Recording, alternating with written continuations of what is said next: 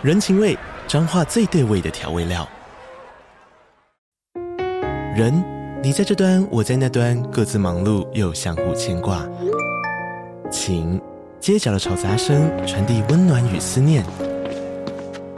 味，是从每一个转角飘出的乡愁。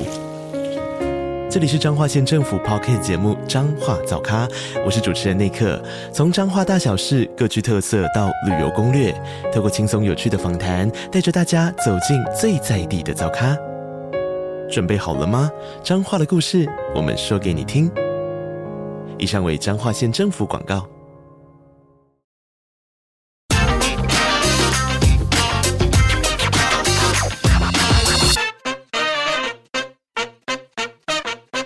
Hello，大家好，欢迎收听听经济啊，我是主持人经济日报数位内容总监徐木军。今天我们想要聊的这个主题哦，就是顺应最近在股市里面也非常的热哦，然后还有就是这几年哦，国际上一些环保意识抬头哦，包括这些碳排啊，还有发展绿能哦，这些观念哦，逐渐受到重视哦。那自从这个欧盟率先针对碳权提出草案哦。并付诸实行之后哦，台湾其实现在也搭上了这个减碳的潮流哦。除了积极投资太阳能啊、离岸风场等绿色能源，然后喊出二零五零年净零排放的口号之外哦，同时也修法升格环保署为环境部哦。那台湾碳权交易所哦，最近也是很热门的话题哦。那将在八月七号正式成立哦。那现在，呃，我们知道的就是营运的项目大概有分成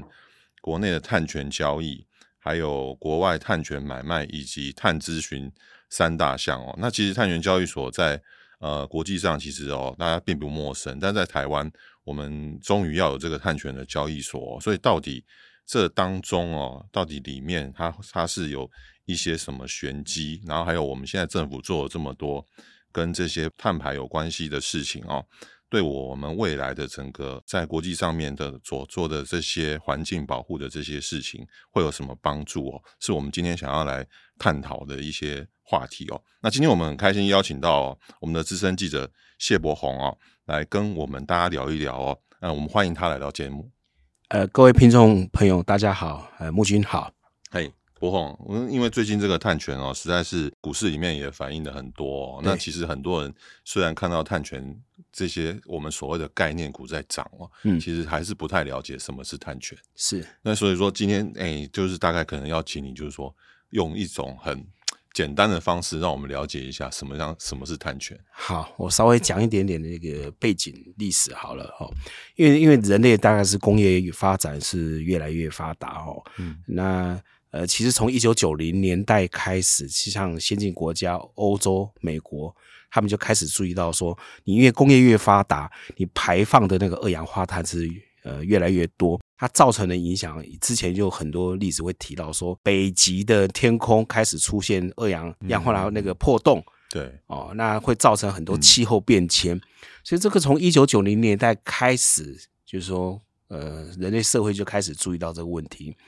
那注意到这个问题里面呢，那这些先进国家里面，就就是以欧洲，他们最重视这个情况，所以他们从一九九五年的时候，他们就开始希望能实施所谓的那个这个碳权的那个整个减碳。哇，也二十几年了，呃，二十几年，所以他们做的非常非常早，不是新的东西。所以呃，我们就讲欧盟哈，嗯，他们其实很多国家，德国、法国、英国。他们就很早就开始定了一个减碳的目标，他要减碳的目标就是说，希望他们从一九九零年当做一个起准年，那个年所排放的二氧化碳的量是多少？他们希望到二零三零年的时候呢，嗯、你达到二氧化碳能比一九九零年大概减少百分之五十五。嗯哦，所以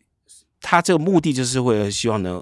那个压抑。因为工业的发展造成的二氧化碳暖化越来越严重，那当时美国并没有参与哦，那中国大陆也更没有参与，因为尤其像中国大陆，他们就觉得很不公平。哦。一九九零年代是我们中国大陆经济才刚要起飞的时候，你们已经早已经起飞了很久了，你已经污染人那个地球已经这么多年了，现在轮到我们要发展工业的时候，轮到我们要污染，你来你不行了，你来跑来跟我讲说你不准，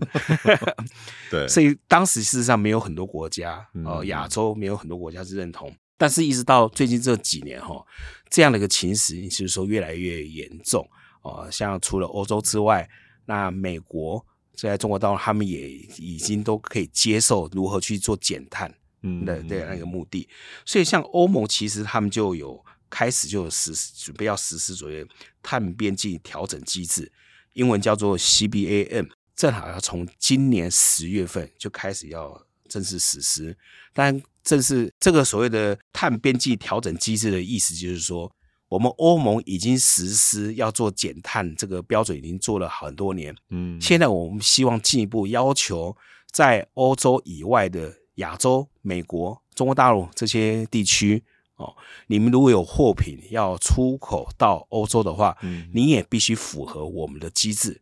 嗯、那当然还有针对其中几个比较特定的选项啊，譬如说，当然水泥、钢筋或者说螺丝、螺帽这些，它以后的项目单会越来越多，但它就先从这几家重点的一个一个产品开始要求，让我们台湾的企业界诶比较担心的是说。欧盟这么实施，从今年十月开始，其实美国跟中国大陆其实也已经加入这个碳边境调整的机制，甚至在美国，他们已经也听到，他们从二零二七年也要开始实施他们所谓的碳边境调整机制。嗯，这个就逼着就是说，那在台湾，我们台湾是一个出口导向的国家，对，你未来不只是出口到欧洲或者出口到。美国，我们很多产品你就必须跟着欧美他们的一些游戏规则。你没有达到减碳的话，我们台湾自己不减碳，你就必须把那个碳的费用，你必须交给这些欧美国家。所以是这也是变成说，我们政府一方面也必须要求我们台湾的企业界、制造业要积极减碳，另外一方面也希望能开始我们来成立所谓的碳权交易所，嗯，那当做是一个。呃，如何去管理这个碳？至少要有一个衡量的指标，对不对？对对对对对。可是像你刚刚讲的说啊，今年十月才要去实施的话，那是不是对像美国啊、中国，包括甚至台湾啊，都是一个很大的冲击？嗯、呃，其实这这个是这样讲，因为欧洲他们说要实施这样的机制，其实很多年了。嗯。他们一开始，但是要求国与国之间必须要达这个标准。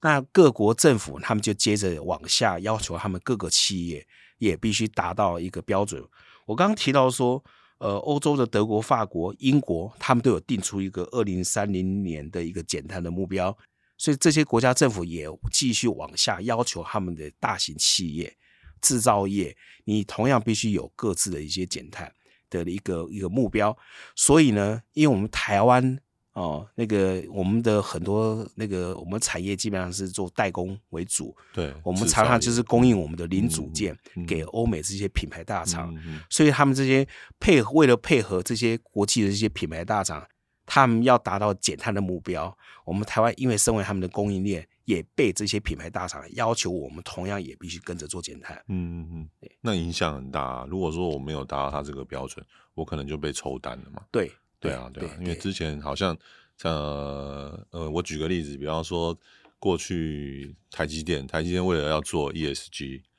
然后他会就会让整个供应链全部都要符合它 ESG 的标准。那我记得那时候他好像有做一次，是说他好像整个光是叫供应链调整那个，他达到那个标准，可能就有差不多有七八百家的。公司是是是，要要让他去，就是要跟他报告说，对，哎，你到底有没有达成？如果没有达成，那那时候大家就人心惶惶啊。我如果是我这七百多家，我如果哪一家万一，那我有些是很小的，他其实根本没有钱做做这些事情，然后甚至做 ESG，他根本也不知道怎么做。嗯哼。那其实台湾现在还有一个很重要的问题，中小企业最大的问题就是说，他们不知道怎么做是 ESG。对，没错。是啊，这个这个问题我等一下会再补充。是好，我的我回应到你刚刚提到台积电这个现象哈，其实台积电你很它的产品是供应给谁？Apple 嘛，Apple 这些手机，这、嗯、Apple 其实他们就已经有宣布说，他们到二零三零年他们要达到碳中和的目标。二零三零年已经只剩下几年，七年嘞，是，所以你就达到了。那其实像很多那个我们台湾很多，我们政府定的是到二零五零年碳中和，那 Apple 已经要求到二零三零年，嗯所以企业会比我们政府更紧张，因为苹果要做到二零三年碳中和的话，它绝对不可能自己做，它一定是要求它的所有的供应链，它的一些代工厂，你要达标。没错，而且而且苹果对台积来说是很重要的客户，对对对，那它一定是优先要先满足苹果这边的标准嘛。嗯哼哼，所以其实对我们整体我们自己台湾的一些供应链会造成一些压力，就像你刚刚讲的边境的这个呃效益这个事情。将来也是开始会影响到我们整个供应链的那个状况，所以我们现在，我们如果说在这个时间点上，呃，政府就马上去做这个碳权交易，所你觉得对这个帮助，呃，是，是有帮助，是，但是我想那个碳权交易其实对减碳来讲的话，嗯、这是一个辅助的一个功能啊，嗯、哦，那其实我们政府其实它在几年就已经有定出。我们台湾要减碳的一个目标，整体台湾的一个减碳目标，对，其实相对其他国家来讲，我们是比较低啦。嗯，说实在话，嗯，我举例来讲哦，呃，美国其实他们是要求以二零零五年作为基准年，他们希望到二零三零年的时候，他们的减碳目标是达到二零零五年的百分之五十，嗯，哦，到五十二，哦。中国大陆是要六十五以上，印度要四十五，加拿大也是四十到四十五，台湾是二十三到二十五。嗯嗯，哦，其实我们讲实在话，我们我们政府定的我们的减碳的目标是比较是比跟其他国家比起来，我们比较低啦。嗯嗯，哦，但是我政府这部分定了，但话说回来，是因为我们台湾，嗯，其实体质中小企业体质也比较。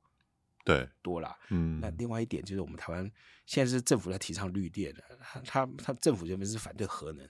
对对、哦，那很多国家其实一些美国、中国大陆核能拼命盖，那台湾是不允许有核能的这情况之下，嗯、所以我们要减碳的时候，这样的一种我们压力其实是蛮大的。是，所以我们的那个可能。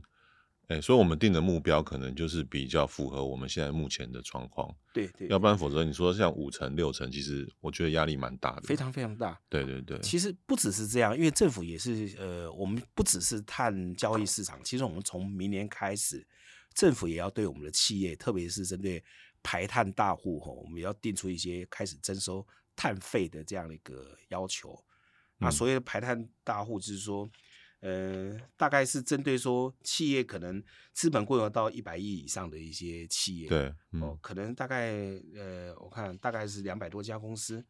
那他们希望说政府，呃，希望从这些针对这些排碳大户呢，从明年开始，希望能征收，只要他们的排碳量是在呃两万五千万吨、两万五千吨以上的排碳量的话，嗯嗯、我就开始要征收碳费。嗯嗯那针对这个碳费的征收标准呢？那国际上欧盟是上百元的欧元，那台湾现在还没定出来。那企业希望能不能，呃，环保署希望能定出大概是一百块台币，两百块台币。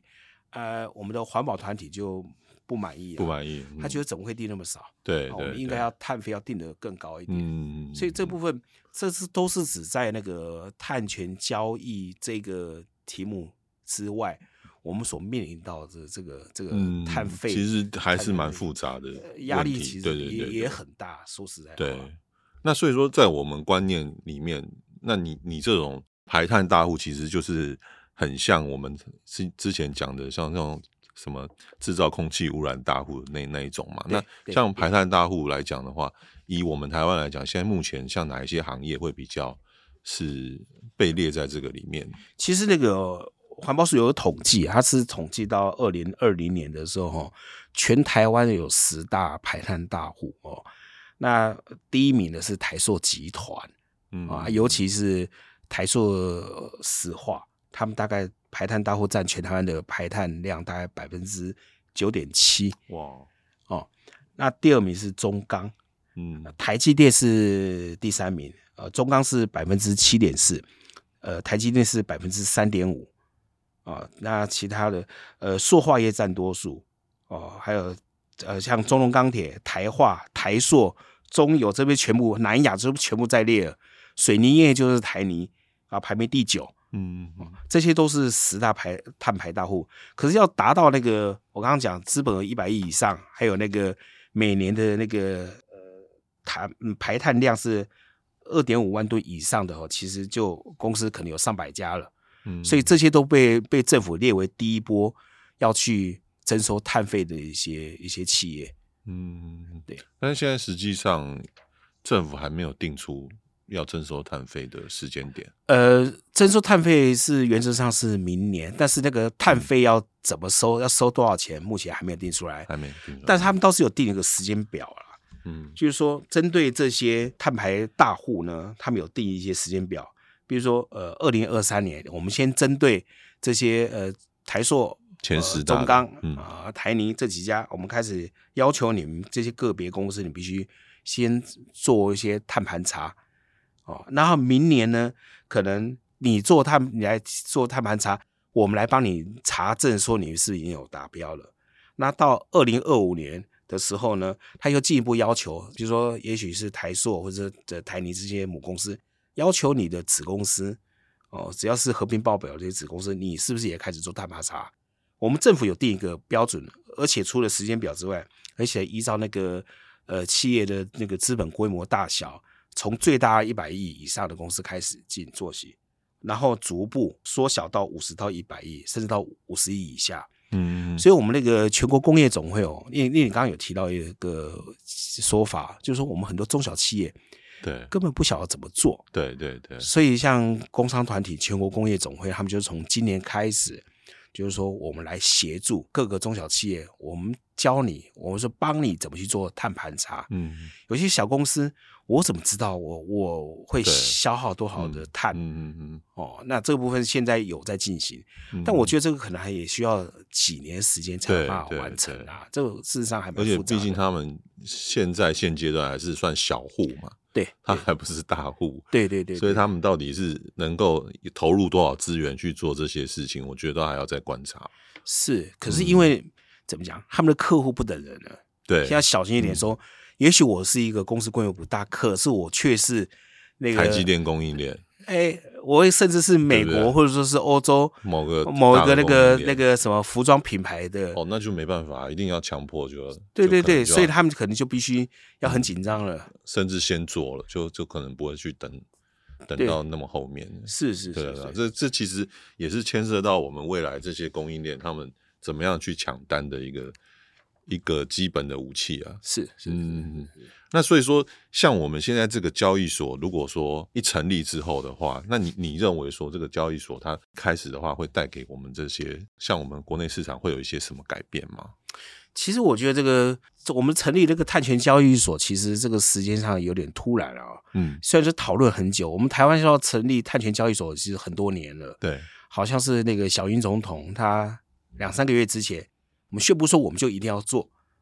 啊，所以。让我们的那个当然是环保署或者说金管会，就是说好吧，那我们就来成立碳权交易所。可是它真正的游戏规则其实现在还在讨论当中，嗯哦，或者说有很多企业，他们现在也很多提出了呼吁，希望说你把配套措施先做好，我们才开始实施。嗯，这个是商总的理事长许书博他就提出来，嗯，但也有一些工商团体他说。哎，你不能那个，你要征收什么碳费，你不能只针对我们排碳大户啊。对，你应该让中小企业所有人都要一一起适用啊。嗯，那你所以才说在那个碳权交易的这个这个机制上，这个是另外一个题目。碳协交易机制上，你也应该讲清楚哦，不不是说只有针对哪些哪些应该才可以做。嗯，那游戏规则要讲清楚。我觉得，我猜政府的态度可能就是说，我们先先上路。哦，先然后再慢慢去调，边走边修。嗯嗯嗯，对，其实是这里。嗯，对。但是因为话说回来，你别说我们台湾现在上路，你到底嫌早还是晚？其实我们亚洲很多国家都已经开始在做了。对，新加坡、日本都做的不错，都有在做。嗯嗯嗯。哦，那目前是这样的，因为我们的碳权的那个交易的方式哦，我们台湾比较是比较是去 follow 日本的那种做法。我们叫做自愿性减碳，哦，因为有些国家，他们像欧洲、中国大陆，哦，他们所实施的叫做强制性的减碳。嗯，政府可以举例一下吗？什么是自愿性减碳？好，强制性减强制性减碳就是政府定制一个标准。哦，我刚刚有提到说，欧洲他们有定出来，到某一年的时候，他们必须减碳达到多少的那个比例，那这些国家的政府就会往下要求。他们的企业也同样必须到在二零三零年必须达到减碳的那个标准，到什么减碳的目标？嗯、那中国大陆当然他们是一个一党独大的国家，所以他们同样也做这样的一个要求。中国大陆是要求是说到二零三零年必须达到二零零五年百分之六十五以上，那他们就同时会要求他们的企业也必须做了同样规格的这个减碳的一个幅度。那我达不到怎么办？就付钱？达不到就要么你就罚款，嗯，要么你就是你想办法再去买其他的一个碳权来抵。嗯、哦，但是这个对于台湾来讲的话，其实这个 说实在，这个压力太大了。嗯，所以我们比较很多企业也是比较倾向于说，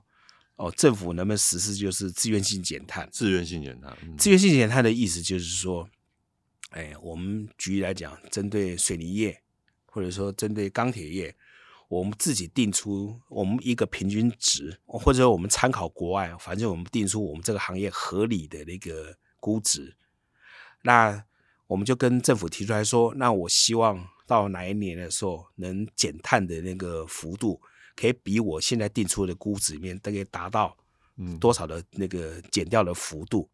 如果超标了，那我就只有多余的额度，你应该让我奖励我。所有奖励说，你可以让允许我把这多余的额度我卖给哦其他的嗯业者哦其他同业，那没有达达标的话，那我想办法再去买，这个就是自愿性减碳，那就是要有一个交易所的对，这是要有一个交易所，因为你如果说一下子要求。这些碳排大户，这些你一下子说你要到二零三零年的时候要达到完全碳中和的目的来讲的话，这个对经济的冲击力太大，所以倒不如说定一个一个 quota 阶段性的一个目标，我只要达到这个额度的时候，你就应该鼓励我，或者说允许我拿多的额度可以拿出来做销售。哦，对。嗯哎、欸，其实我最近有看到一些新闻报道，他是在讲说，其实国外有一些标准嘛，所以其实有一些企业，他们就是它本身就有达到国外的那个碳权的标准，嗯哼，所以其实他自己是算得出来，他到底有多少碳权可以卖给别人。嗯、是，那感觉上就是说，他们其实呃有一些比较走的前面的企业，它其实做法已经它都有了。感觉是我们的这个 交易所都还没有出来，但是其实他们他们已经都已经试出那种风向，说其实我的我本身我有多少碳权是可以卖给你，嗯嗯嗯，然后甚至说是要怎么买，所以它其实本身就有一个国外的标准，所以到时候我们的交易所出来，因为我们有自己的标准，然后他们其实有一个国外的认证的标准，嗯嗯嗯，那这到时候会不会有有一些什么样子的？那原则上我们台湾是出口导向的，我们还是。会参照别人的，希望参照，因为我毕竟那个我们的交易所碳权交易所现在是才刚要成立，对，我认为它日后还会慢慢修正吧，嗯，免得前几天不是有新闻在抗议说，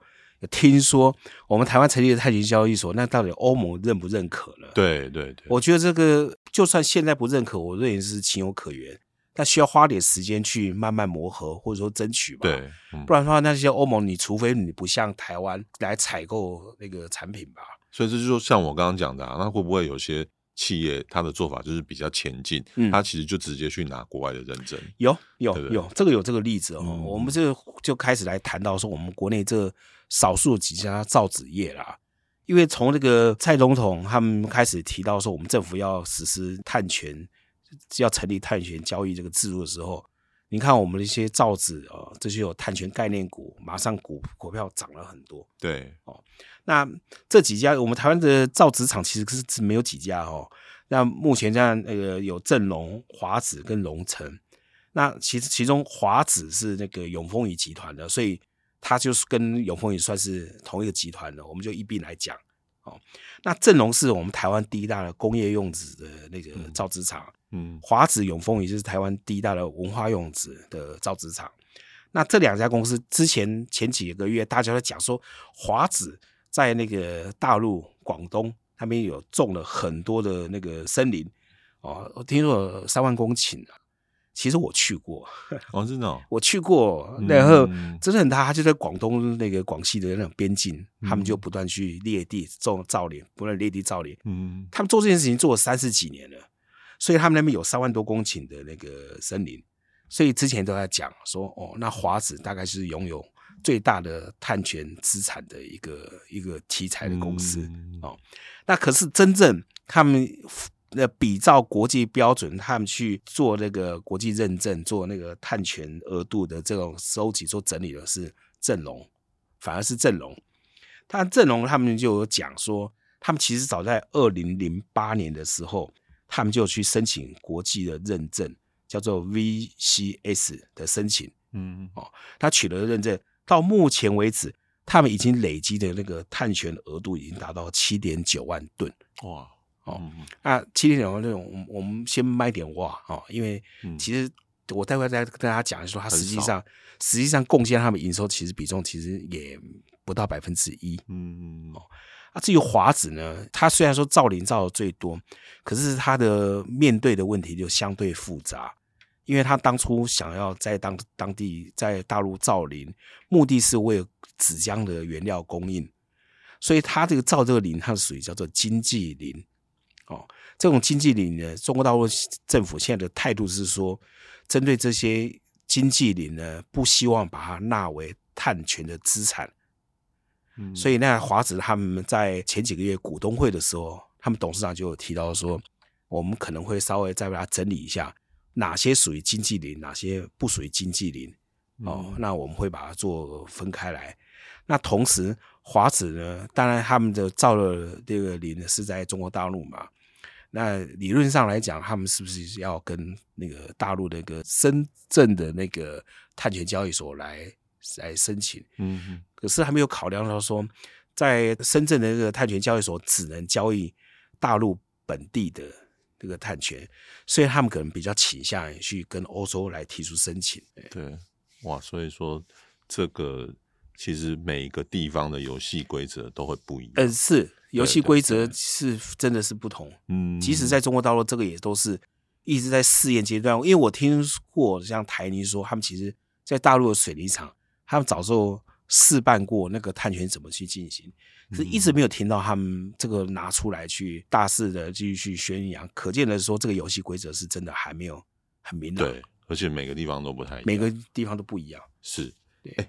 因为针对这个碳权的介绍跟这个碳权概念股的主题哦，经济日报也有推出一系列的文章哦。那我们欢迎大家搜寻关键字哦，呃，像碳权啊、碳权概念股哦，然后去看更多产业的分析报道。哎，博鸿，接下来我们就想要了解哦，因为其实回归到那个最近碳权概念股相当的热，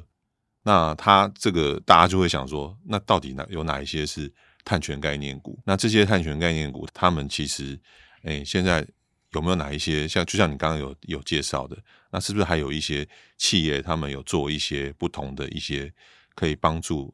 有增加这些碳权的一些事情？哎、其实我觉得讲概念股嘛，就顾名思义就是概念。嗯、对对哦，你我们刚刚所讲就是说，那个从小英总统宣布说我们要成立碳权交易所。大家第一个联想的马上就是华子，对，或者说其他造纸业，嗯，然后其他像四林纸业，嗯，哎、欸，我也我就不晓得，他们比较像资产概念股的，但是他们也因为是是他们是因为是造纸股，所以他们也，也前一阵子也享受那个碳权概念股在涨，嗯嗯，但实质来讲的话，其实像正隆、华子、荣成，他们这些事实上因为最贴近那个碳权的那种那种产生创造碳权的这个。这样的公司，是他们最实质的是说比较符合我们所谓碳权概念股的公司啊。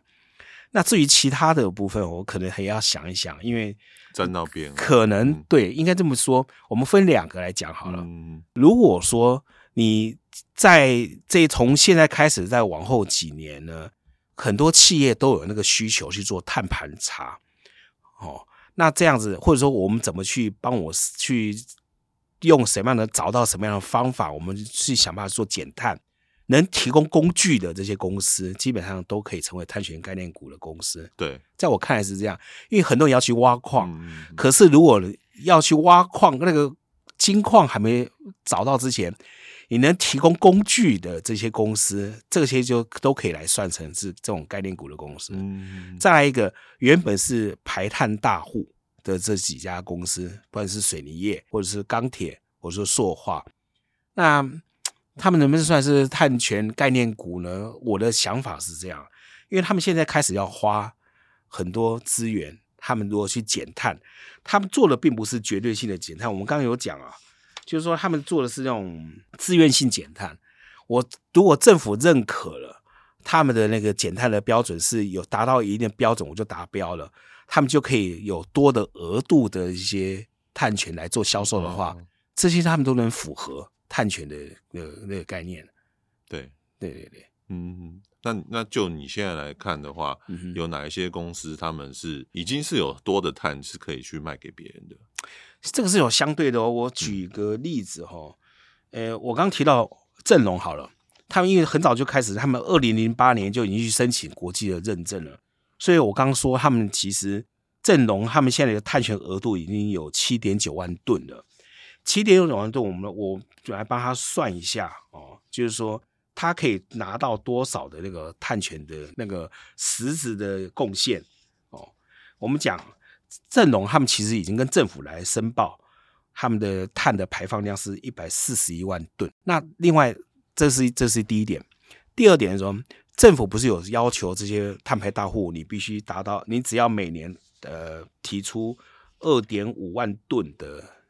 高过于那个二点五万吨那个碳排的话，你就必须要缴碳费。对，所以呢，正隆他们呃每年他们申报的排放量是一百四十五万吨，你先扣掉你那个政府要求的基本的二点五万吨的那个基本排放量，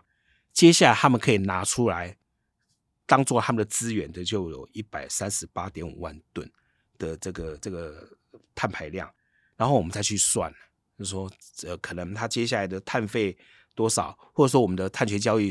的正式上路之后，那个碳交易那个行情又是多少？它可以根据他们这些真正每年可以创造出的碳排量，然后去算说，哎，我有多少可以去贡献，嗯，可以。为公司创造带来多大的那个营收，嗯，那实际算一算吼，呃，真的都不，大概只有不到一亿，好吗？是。碳权收入，他们有有人去帮他算，说出估算只有六千八百多万，嗯，对。他们公司营收贡献，事实上是一点点而已，嗯嗯，对，所以说这个最近炒的这些题材，对这些公司来讲，它或许其实刚起步，对，但是未来也不晓得说它其实际上能够真正贡献多少。我觉得碳权绝对不是暴利。因为你的宗旨，你也不是为了赚这个暴利，你的宗旨是为了减碳。是，那像我在讲那个台泥的例子好了，台泥因为他们有台泥绿能公司，他们每年都想尽办法努力从他们自己现有的这些那个工厂里面如何去减多少的那个绿电，那他们就有把多了绿电，他们其实有成立一个交易所，他们来类似有点便利商店的概念。卖给有需求的中小企业，嗯，那我想那个金额是绝对小，但是我在思考这个 business model，对，有在有在想这些问题，嗯嗯，而且台泥自己也，我觉得他们是对于自己的这些碳碳排的部分，其实是还还蛮焦虑的哈，所以他们也做了一些很多的、哦，其实非常焦虑。我我讲这几个那个碳排大户，他们现在有几个做法啦。哦，我举一讲，我们先讲台塑好了，是排名第一名的。其实台台塑他们就老老实实的，他们就从他们呃一般过去的一些所所这种工业的做法，我们就定一个目标，我二零二五年我们的减碳的减量必须达到百百分之二十，到二零三零年必须要减碳百分之五十，到二零五年就完全做到碳中和。你只要在这个时间点你超标了，哎，我就可以拿出来卖。嗯嗯，哦，那那对呀、啊，对呀、啊。那台泥啊，台台泥做法是这样哦，台泥他们很多元，因为他们的它排碳量，除我刚刚有讲，他有把那个多的绿电凭证来卖中小企业之外，嗯，这单只是一个小 case，、嗯、就他们自己，我们要分第一个，我们如何降低他们水泥本业的营收比重？嗯，我开始就发展其他新能源的一个事业。嗯，这是台泥现在那个他们董事长张安平最喜欢讲的。我们不是指一个水泥股，我们是一个综合性的，而且他投了非常多钱，几百亿去做能源、做电池。对，这希望能降低水泥的这种高耗能对他们自己的那个的那个负负荷。那就算是水泥本身来讲的话，其实他们。包括台泥也好，台泥、亚泥也好，它其实有都有在做一些努力。举例来讲哦，对水泥来讲，会造成碳排的两大的一个来源，第一个是他们水泥本身的石灰石，石灰石可以产生的二氧化碳其实非常多。第二个，他们在产制水泥的时候，那个需要燃烧用的是那个煤，嗯，煤也是一个排出二氧化碳的一个很重要的一个来源。所以他们这这两项，他们都努力想办法。在石灰石的部分，我就产水泥的时候，我就降低水泥的那个石灰石的比重。那我来掺杂其他的一些有一些废弃物。那个同样是在燃烧那个燃料的部分，我一样也要降低那个煤的比重。对，哦，我们混杂其他可能垃圾啊什么的。嗯、可这两个呢，这有时候碰到我们台湾的一个比较矛盾的问题。他们这些碳排放，我们很努力想要减碳呢。他们都有碰到阻碍。我们讲石灰石来讲，我们这个我们想要加入一些石灰石的那种那种降低石灰石的比重，我们政府的法规是不是够开放？政府我们的法规会担心说你会不会影响那个建筑的品质？公共工程的会不会受到影响？嗯，所以这个反而变成我们的水泥业，他积极跟政府来呼吁说，能不能放宽标准，能让我们提高非石灰石的比重？他们既然是在做这种事情，那我们政府还在那，嗯，同不同意？那同样的，他们在那个燃料的部分做那种水泥的那种燃料呢，他们想要降低煤的使用比重的时候呢，他们跟花莲的地方政府或者地方老百姓说：“哎，欢迎大家把你们的垃圾，你都可以送到我们这两家台泥亚尼的那个焚化炉，我们来帮你燃烧，可帮你解决垃圾的问题。”结果他们这两家两个水泥厂附近的居民还不乐意了。哦，对，你怎么可以在我们这附近去鼓励大家把垃圾往这边送呢？嗯、这样子要造成我们这个垃圾污染了、啊。嗯，所以我觉得这是一个也是很矛盾的一个问题。对对对，也是现在如果说我们要做探权这件事情当中有有其实有很多的变数跟阻力。对对对对，对是是是。所以说呃，我们这样整体看起来，其实探权哈，它是一个未来十年二十年间。会产生一个很大的就是突破性的发展哦，但是其实现在所涉及到的问题相当的复杂，然后你要去讨论的一些相关的议题也还蛮多的，那企业要面对的问题也是很多，所以我相信这个议题大家还是可以在。未来几年，我们都可以持续的跟博宏兄一直讨论这个问题。那我们今天就非常感谢博宏来到节目跟我们分享哦，希望对听众朋友们有所帮助。如果有兴趣，都可以到我们经济日报的网站阅览文章。那经济日报推出的数位订阅内容里面有非常多国内外产业的深度报道，有兴趣的听众朋友欢迎订阅阅读。喜欢我们的节目，也不要忘记给我们五颗星的评价。如果有任何想听的题目，或是对本集节目有什么问题，都欢迎在底下留言，或是来信告诉我们。今天谢谢 伯宏来到我们的节目，好，谢谢大家，谢谢大家。